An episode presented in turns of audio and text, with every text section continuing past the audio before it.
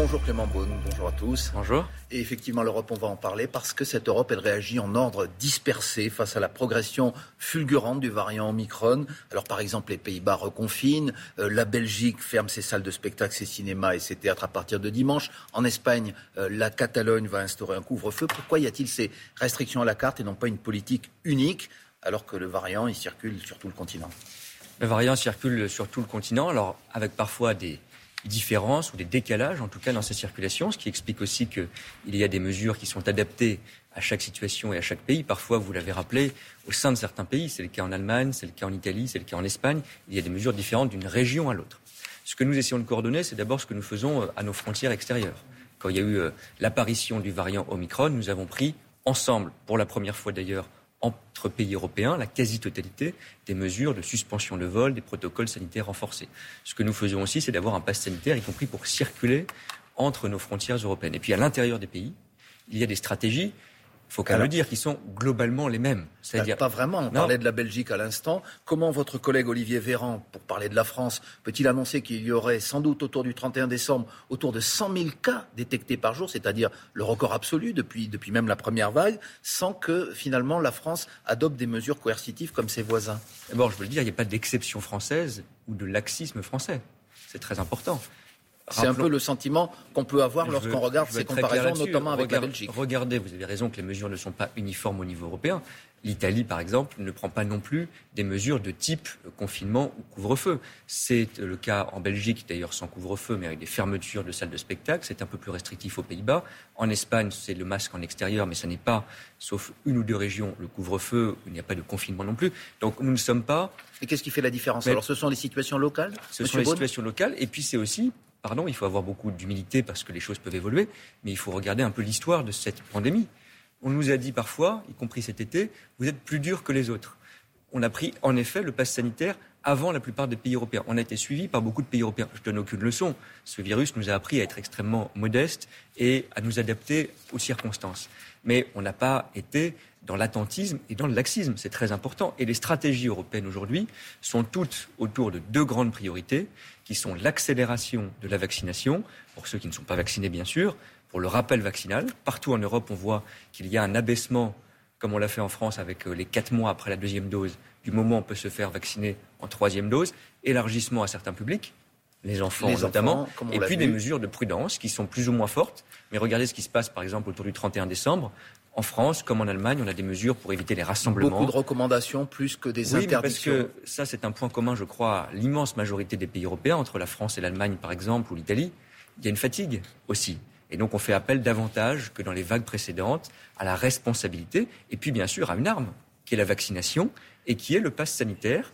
Et comme d'autres pays européens, nous réfléchissons à ce pass vaccinal pour aller plus loin et faire peser la contrainte sur ceux qui n'ont pas choisi d'avoir recours au vaccin. Il y a aussi, on le sait, une sorte de passe sanitaire européen, international. Et vous parliez tout à l'heure des frontières extérieures. Il y a aussi les, frontières intérieures pour circuler entre les différents pays de l'Union. Pourquoi Emmanuel Macron, c'était la semaine dernière, a évacué l'idée d'instaurer, comme le font aujourd'hui neuf pays, euh, un test négatif pour passer d'un pays à l'autre, en plus de, du passe vaccinal. Pourquoi, par exemple, la France ne l'impose pas et pourquoi l'ensemble de l'Europe n'impose pas ce test négatif? Pour franchir les frontières. Vous avez raison. Je veux quand même rappeler ce qui, comment on voyage aujourd'hui en Europe. On n'est pas dans un système dans lequel il n'y a aucun contrôle. C'est très important. Pour rassurer aussi les gens, je crois qu'il faut vérifier la situation sanitaire de chacun. C'est ce qu'on appelle le pass sanitaire européen. Pour voyager de France. Mais pour aller en Italie, il faut aussi un test négatif. Oui, il y a quelques pays. Aujourd'hui, vous avez raison, c'est neuf pays euh, ce matin qui le font, qui ont rajouté à la vaccination, même pour les vacciner, un test négatif. Nous ne le faisons pas aujourd'hui. Il faut toujours euh, se laisser euh, la marge de manœuvre pour évoluer, mais nous ne le faisons pas aujourd'hui parce que ce n'est pas la recommandation européenne, y compris scientifique, parce que le virus, vous l'avez rappelé, le variant Omicron, il est partout présent sur le territoire européen en réalité. On n'est pas Donc ce n'est pas une mesure efficace. Donc ce n'est pas une mesure qui est, qui est efficace. En revanche, il faut des contrôles renforcés, des contrôles systématiques pour que le pass sanitaire de chacun soit présenté, vérifié par les compagnies aériennes quand on voyage en Europe. Alors, il y a, beaucoup et la plupart des pays, euh, l'Allemagne et d'autres, font comme nous, c'est-à-dire vaccination et pas de tests supplémentaires. Le 1er janvier 2022, dans huit jours, euh, va débuter la présidence française de l'Union européenne. On en a déjà beaucoup parlé. On sait qu'il y a beaucoup d'événements prévus, 400 je crois, pendant les, six mois de cette présidence. Qu'est-ce qui va se passer alors que, l'épidémie déferle? Est-ce que cela va avoir une influence sur euh, la tenue finalement de cette présidence? Oui, à l'évidence, cette présidence, elle sera encore une présidence avec le Covid. Nous y sommes préparés. Nous avons des protocoles en fonction de l'évolution de l'épidémie pour être très prudents dans cette organisation. Concrètement Concrètement, pour le mois de janvier, je vous l'indique, les événements qui sont prévus se tiendront en format qu'on appelle distanciel, numérique. Il n'y aura pas de réunion physique, à l'exception de quelques formats diplomatiques absolument prioritaires, des réunions ministérielles, mais tous les événements, les colloques, les événements qui réunissent des diplomates, des hauts fonctionnaires, toutes ces discussions-là. Donc vous avez modifié en quelque sorte le programme. On a adapté le programme pour que ces événements du mois de janvier, et puis nous verrons ensuite comment la situation évolue, nous sommes prêts à toutes les hypothèses, se tiennent à distance pour éviter des rassemblements.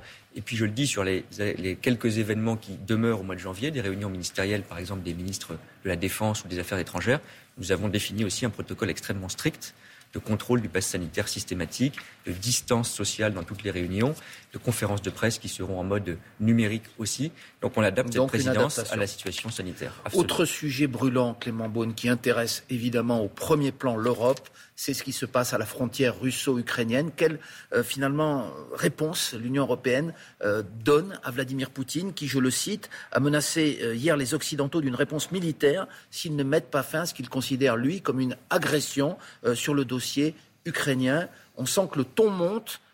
Jusqu'où ça va aller, Clément Beaune? Oui, c'est une situation très sérieuse. Et nous devons réagir avec fermeté, unité européenne, sans froid aussi, parce que nous sommes habitués un certain nombre de déclarations, je dirais parfois de provocations, de la part de la Russie. Il y a eu la semaine dernière sur ce sujet un sommet européen. Nous avons rappelé, ce ne sont pas que des mots, notre attachement de tous les Européens, jamais en des termes aussi clairs, à la souveraineté et à l'intégrité territoriale de l'Ukraine. Cette unité européenne, elle avait fait défaut il y a six ou sept ans au moment de l'annexion de la Crimée. Elle est claire aujourd'hui. Et nous sommes allés plus loin. Nous avons dit tous les Européens, comme nos alliés américains d'ailleurs, que nous étions prêts, s'il y avait une atteinte à l'intégrité, la souveraineté de l'Ukraine à réagir, y compris par des mesures euh, de sanctions si c'était nécessaire. Mais lorsque le message est clair, il a été envoyé ah. par tous les Européens.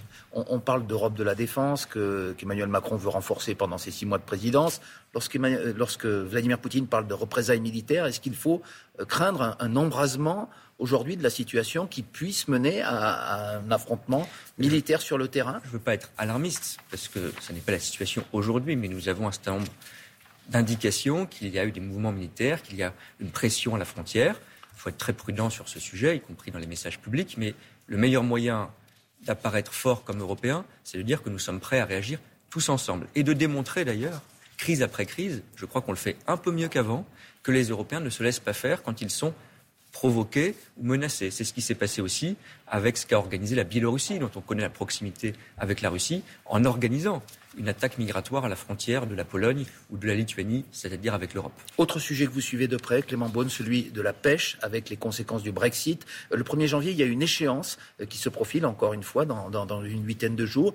Euh, ce sont d'éventuelles sanctions contre la Grande-Bretagne si elle ne respecte pas tous ses engagements. On sait qu'elle a accordé un certain nombre de licences de pêche, mais pas toutes celles auxquelles elle s'était engagée. Que risque finalement le gouvernement euh, britannique? D'abord, je dis au gouvernement britannique, puisque nous avons un nouveau ministre euh, en charge du Brexit à Londres, que la stratégie qui consiste à chercher la division des Européens n'a jamais marché.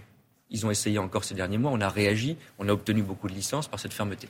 Nous avions fixé une échéance au 10 décembre. Le président de la République, j'étais avec lui, a rencontré les pêcheurs. Nous avons dit, nous engageons un contentieux européen, pas seulement la France, contre les Britanniques. Ce sont les procédures juridiques. C'est un signal que les Européens, tous ensemble, demandent aux Britanniques d'appliquer. Il peut y avoir des mesures de rétorsion, type droit de douane et autres, si les Britanniques C'est-à-dire pour les profanes que nous sommes, expliquez-nous, car euh, euh, la Grande-Bretagne ne fait plus partie de l'Union européenne. Qu'est-ce qu'elle risque finalement d'un contentieux? Bah. Elle ne dépend plus de la justice européenne.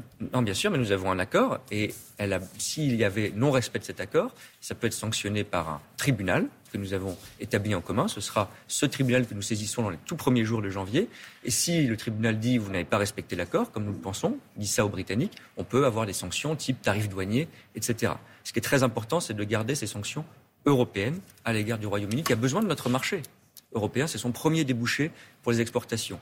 Il a accès à notre marché aujourd'hui. Si les Britanniques ne respectent pas l'accord, il n'aura plus accès demain librement à notre marché. Et début janvier, le 4 exactement, nous aurons des réunions avec les commissaires européens pour définir cette procédure et les mesures à prendre.